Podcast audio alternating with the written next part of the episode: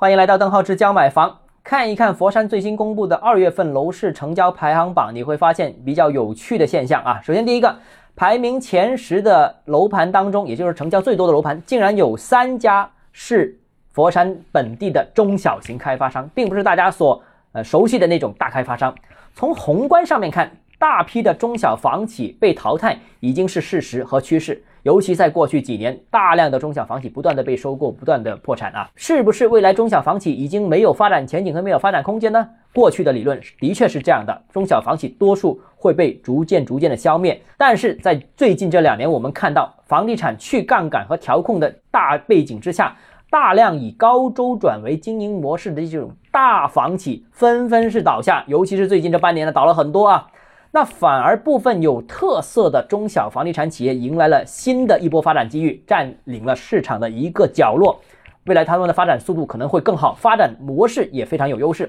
比方说，产品和服务非常有特色和具有识别性的一些房地产企业，有些房地产企业产品就专门走一条路线的，专门打动一批客户。又比如啊，除了房地产这个主营业务之外，他还经营其他的。业务，也就是说两条主营业务线路，在房地产整个行业融资受到限制的情况下，这一类的企业反而能通过其他的融资渠道、其他的资金渠道反哺到房地产这个行业，能够维持整个企业的资金平衡和资金稳定，也是一个优势。再有一点呢，就是像某些深耕二三线城市、某一个特定城市的这样一些房地产企业，当然我们是说了，是吧？前十当中有三家是本地房地产企业，那这些企业呢？对本地市场非常熟悉，而且上下游的关系已经非常通达，各种的过江龙的大企业未必能和他们比得过来，所以这类型房地产企业的确在最近一段时间又重新焕发了生机啊。第二个特征，我们看到这个打榜单里面非常有趣，就是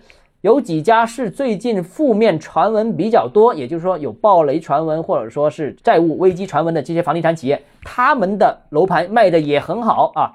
那之所以有负面新闻，但是竟然也卖得好，我个人觉得应该是具备了两个特征。首先，第一个，房子特别便宜，打个折啊，至少比周边楼盘同类型楼盘低百分之十，有性价比，依然是有人去买，所以价格还是硬道理啊。所以我觉得大家现在这段时间还可以到市场上面多淘一淘那些低价盘房源啊，淘淘笋盘。这是第一个。第二个呢，就是房子地段好啊，地段地段还是地段。所以在前十名当中，有的卖得好的，其实也就是临近广佛这些优质地段，或者说是城市核心，或者说是重点发展新区啊。抓住这两个核心，我相信未来啊还是有发展前景的。所以买房也是关注了两个重点：第一，有地段；第二。性价比高不高？那如果你想知道哪些地段有前景，哪些楼盘性价比高，欢迎私信我或者添加我个人微信账号是教买房六个字拼音首字母就是微信号 d h e z j m f。我们明天见。